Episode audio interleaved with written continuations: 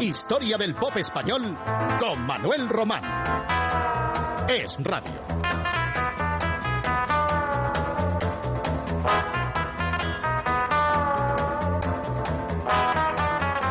El dúo dinámico llevaba en 1968 una temporada algo gris. El éxito como autores del La La La, del La La La eurovisivo se entiende, les insufló, qué duda cabe, una dosis importante de popularidad e impulso también para una nueva etapa en la que se anunciarían como Manolo y Ramón, renunciando temporalmente a su primitivo y archiconocido sobrenombre artístico. La verdad es que tardaron mucho en remontar el vuelo. Parece imposible que una pareja que había disfrutado de la mayor notoriedad durante nueve años en el pop español la hubiera perdido casi de la noche a la mañana. Pero así de esquiva ¿eh? es y también irracional la vida, sobre todo esa vida de los artistas. Y la razón por la que dejaron de ser el dúo dinámico fue porque no renovaron el contrato con su primera casa de discos, bien porque ésta tuviera derechos sobre ese nombre, o bien porque querían dar a entender que iniciaban una etapa distinta. El caso es que entre 1968 y 1970 se hicieron llamar Manolo y Ramón, tiempo en el que grabaron, entre otras canciones, El bastón del abuelo.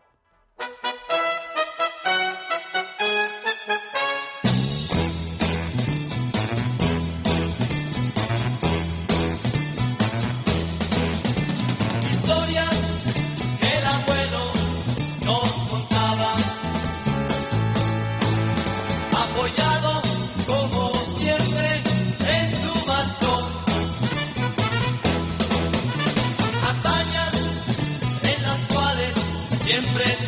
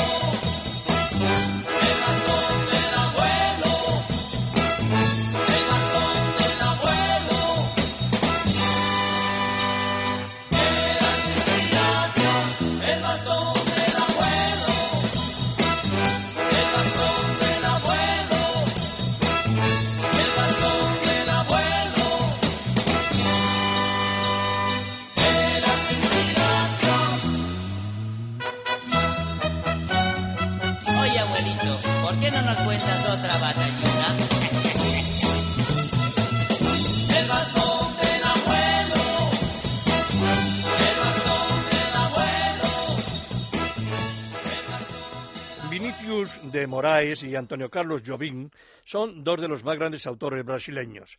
Ellos renovaron la música carioca, que dieron a conocer por todo el mundo separadamente, aunque unidos para la ocasión de cantar la belleza de una garota, o sea, de una chica escultural, que veían pasar todos los días por las inmediaciones de la playa de Ipanema. Bruno Lomas hizo una más que aceptable versión de La chica de Ipanema, era 1968 cuando se apartó del rock tradicional que venía interpretando desde años atrás. Iniciaba así un periodo más comercial entre anuncios donde publicitaba unos pantalones vaqueros de una fábrica valenciana a sus 26 años, también con su participación en festivales, desde luego, de poco fuste, como uno que se celebraba en Atenas. Y también inició una gira nacional con un espectáculo titulado Musicorama por plazas de toros y auditorios de gran aforo. Bruno Loma recogía en 1968 las mieles del éxito cosechadas hasta entonces. Lo recordamos de nuevo en La chica de Ipanema.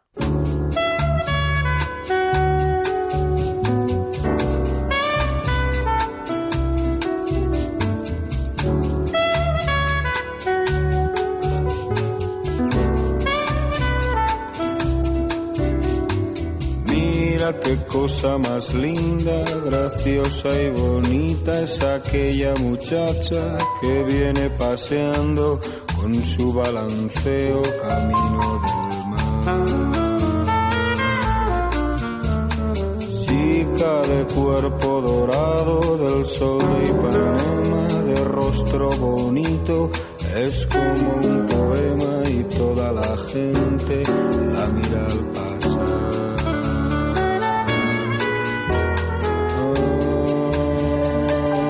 Suspiros provoca. Uh, el rubí de su boca. Ah, esa dulce sonrisa.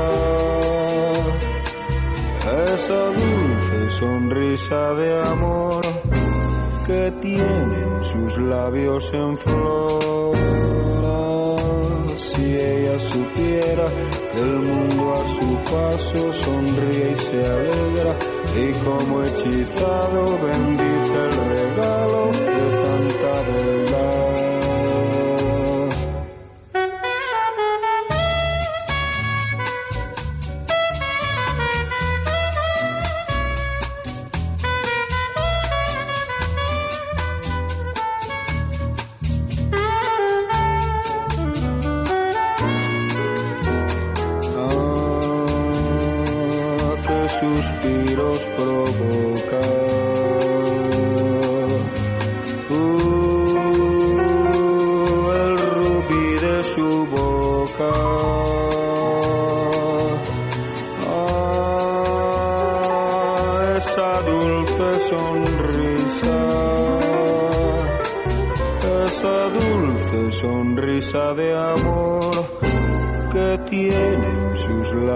En flor. Si ella supiera que el mundo a su paso sonríe y se alegra y como hechizado bendice el regalo de tanta verdad, de tanta verdad, de tanta verdad,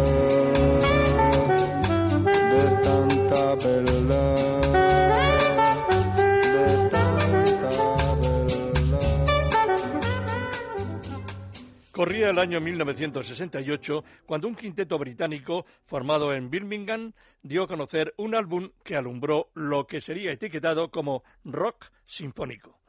El grupo excelente se llamaba Moody Blues.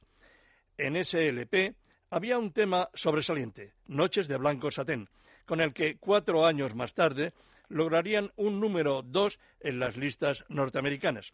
Pero antes de esa conquista, Noches de Blanco Satén había despertado el interés en Europa y en España fueron unos mallorquines, los Z66, quienes se interesaron por aquel tema. Este sexteto llevaba por nombre con ese guarismo porque se relacionaba con el año de su creación, aunque tardaron dos años en entrar en un estudio de grabación. Tan solo grabarían, por cierto, nada más que 16 canciones, en los dos años que duró la actividad discográfica de los Z66 y solo una, una canción, pese a la calidad del sexteto, les sería significativa. Esa era la versión que les hemos comentado, la de Noches de Blanco Satén. Los Z66 tenían como cantante a un futuro solista de los mejores que ha dado el pop español. Luego les diré el nombre, a ver si adivinan de quién se trata a esta hora de nuestro programa, yo creo que nada es más apropiado en este momento que escuchar muy relajados Noches de Blanco Satén.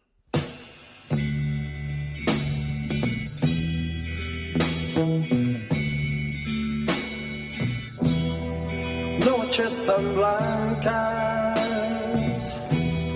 como blanco satén.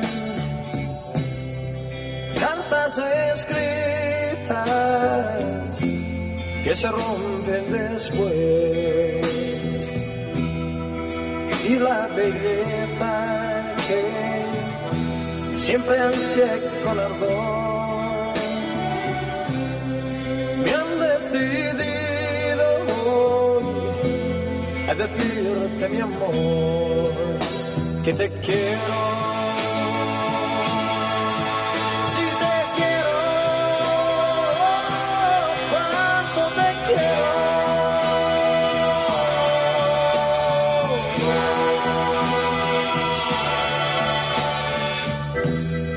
Mano en la mano,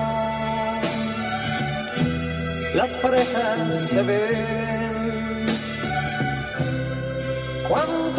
Deseo que así vayamos también. Mil desengaños me han venido a contar.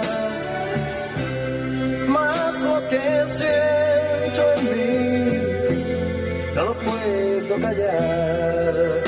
Que te quiero.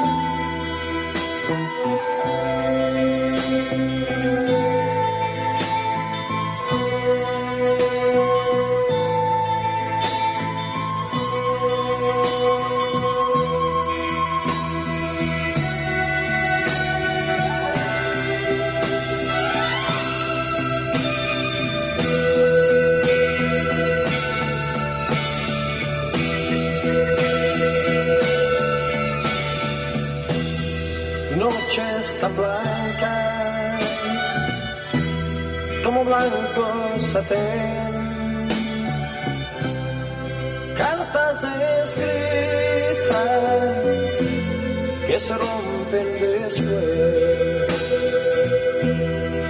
y la belleza que siempre. Eran los Z66, con su vocalista entonces, Lorenzo Rosselló Orrax, que tres años más tarde se convertiría en Lorenzo Santa María. Santa María por el nombre del pueblo donde nació hace de esto 66 años. Y a otra cosa.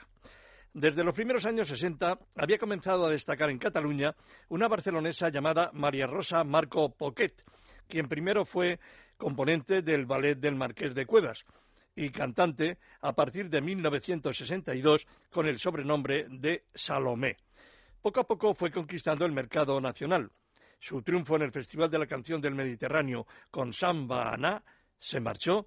El año 1963 la dio a conocer en toda España, pues se retransmitió la final por televisión. Era la primera vez que Televisión Española retransmitía un certamen donde ganaba una melodía en lengua catalana. Hasta entonces, la lengua de los catalanes no estaba autorizada en las retransmisiones televisivas.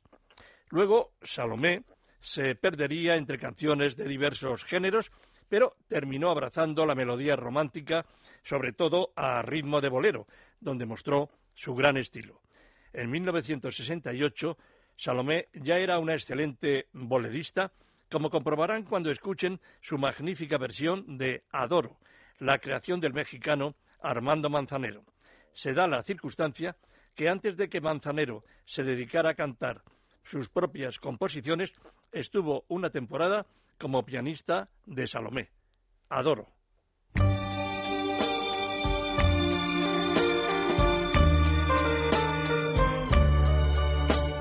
Adoro la calle en que nos vimos, la noche cuando nos conocimos.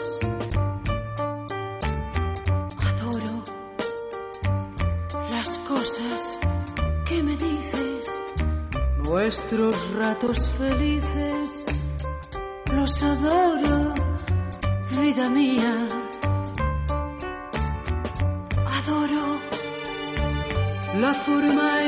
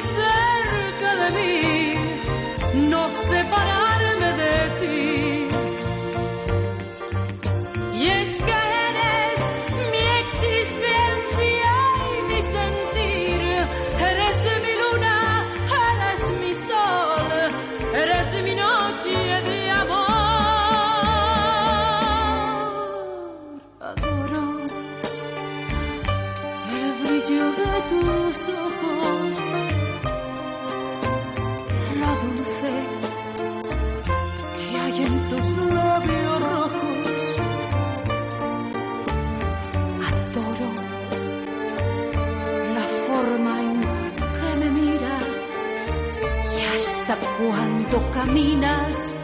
Yo te adoro, vida mía.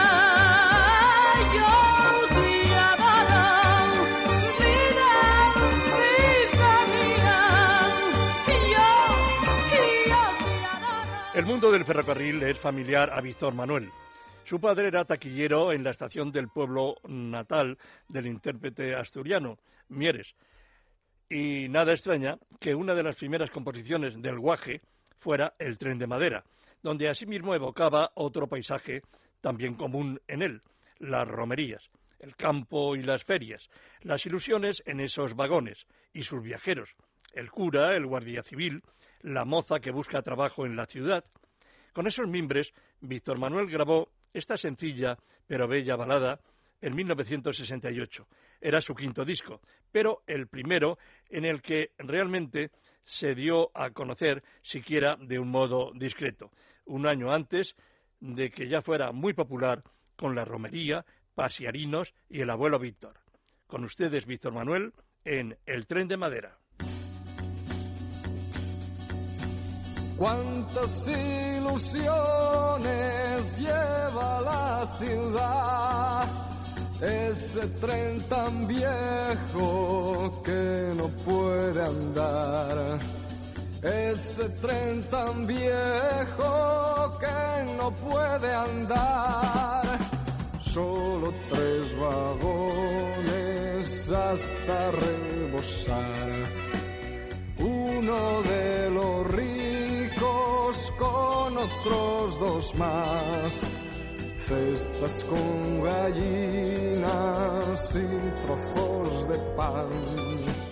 Todos a la feria, feria de San Juan. Cuántas ilusiones lleva la ciudad ese tren tan viejo que no puede andar. Ese tren tan viejo que no puede andar. Viaja un cura gordo y un guardia civil. Hay un túnel largo que no tiene fin. Una brava moza quiere prosperar, buscará trabajo en la gran ciudad. Cuántas ilusiones lleva la ciudad, ese tren tan viejo que no puede andar. ese tren tan viejo que no puede andar, ese tren tan viejo que no puede andar.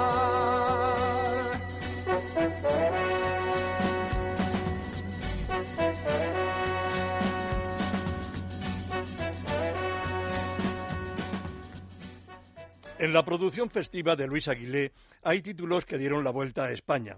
Han pasado 43 años desde que estrenara El tío Calambres. Fue en las fiestas sanfermineras de Pamplona. Y estoy completamente seguro que todavía la recuerdan la mayoría de ustedes.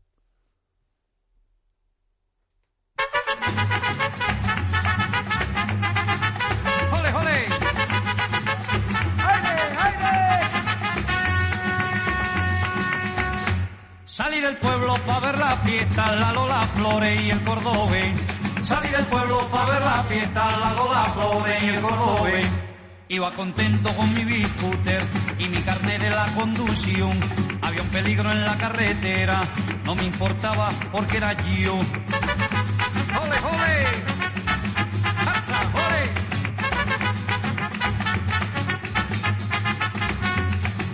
curva me tragué un burro sin luces rojas de situación. En una curva me tragué un burro sin luces rojas de situación. Y entre los gritos Josu María necesitaba una transfusión. Y entre los gritos Josu María necesitaba medicación. ¿Y qué pasó? Este calambre me dio su sangre, me dio su sangre pa' mi salud calambre, me dio su sangre, me dio su sangre la transfusión. Y ahora que que que que que que que que que que que no puedo cantar. Y ahora que que que que que que que que que no puedo cantar.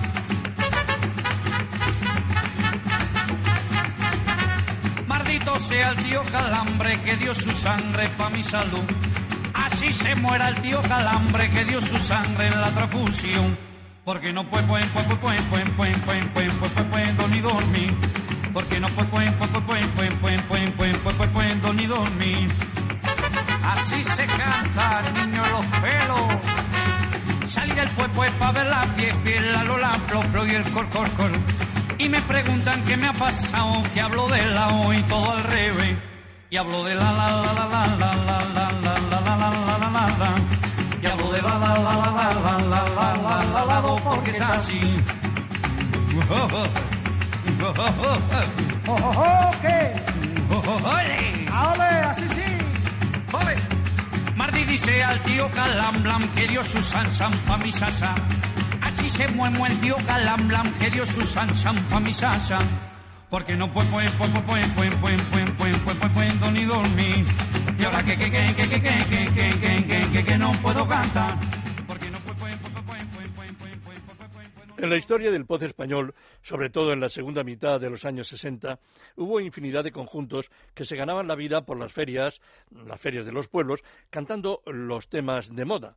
Aquello continuaría incluso hasta tiempos presentes. Escasísimos serían los que lograron la popularidad, aun sirviéndose de éxitos ajenos.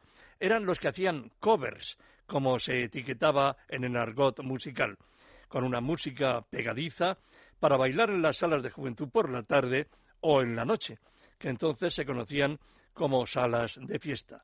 Una música chicle, que es como la llamaban en los Estados Unidos, donde había grupos que se habían dado a conocer con ese tipo y eran, por ejemplo, pues me viene a la memoria los archis, música intrascendente que incluso a veces se elaboraba en unos estudios de grabación por músicos de orquestas de reconocido prestigio y luego quienes actuaban en cara al público pues eh, no eran los mismos. De eso, eso se decía la mala fama que tenían los archis que sin embargo mm, vendieron muchos discos en todo el mundo. Bueno, aquí en versión hispana tuvimos una especie de archis que eran los cinco musicales grupo barcelonés con tres voces masculinas y dos femeninas.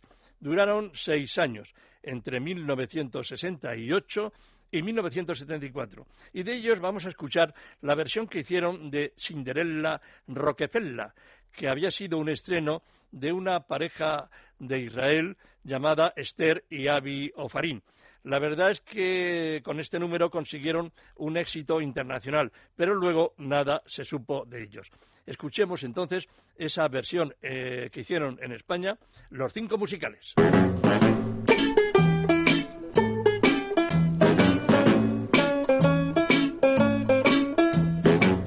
Soy el chico, soy el chico de amor. Cinderella, Rockefeller, Soy el chico, soy el chico de tu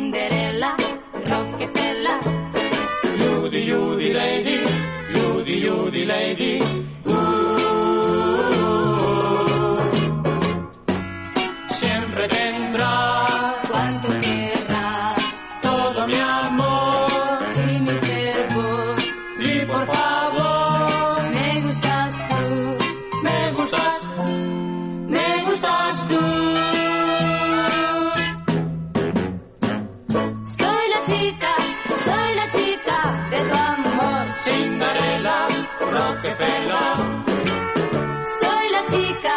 Soy la chica de tu amor. Cinderella, Rockefeller.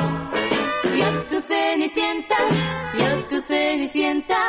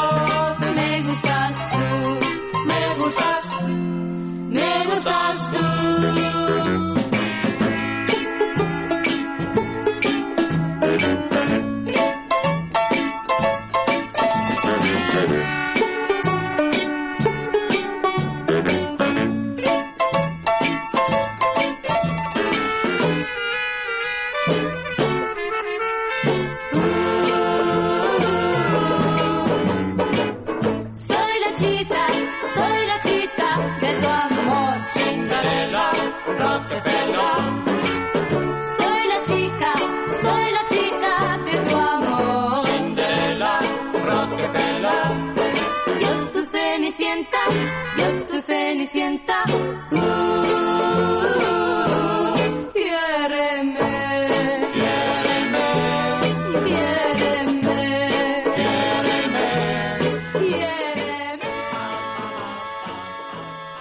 Y nos vamos, dejándoles una bellísima música interpretada por uno de los dos grandes grupos instrumentales que alumbraron el pop español a finales de los años 50, Los Relámpagos.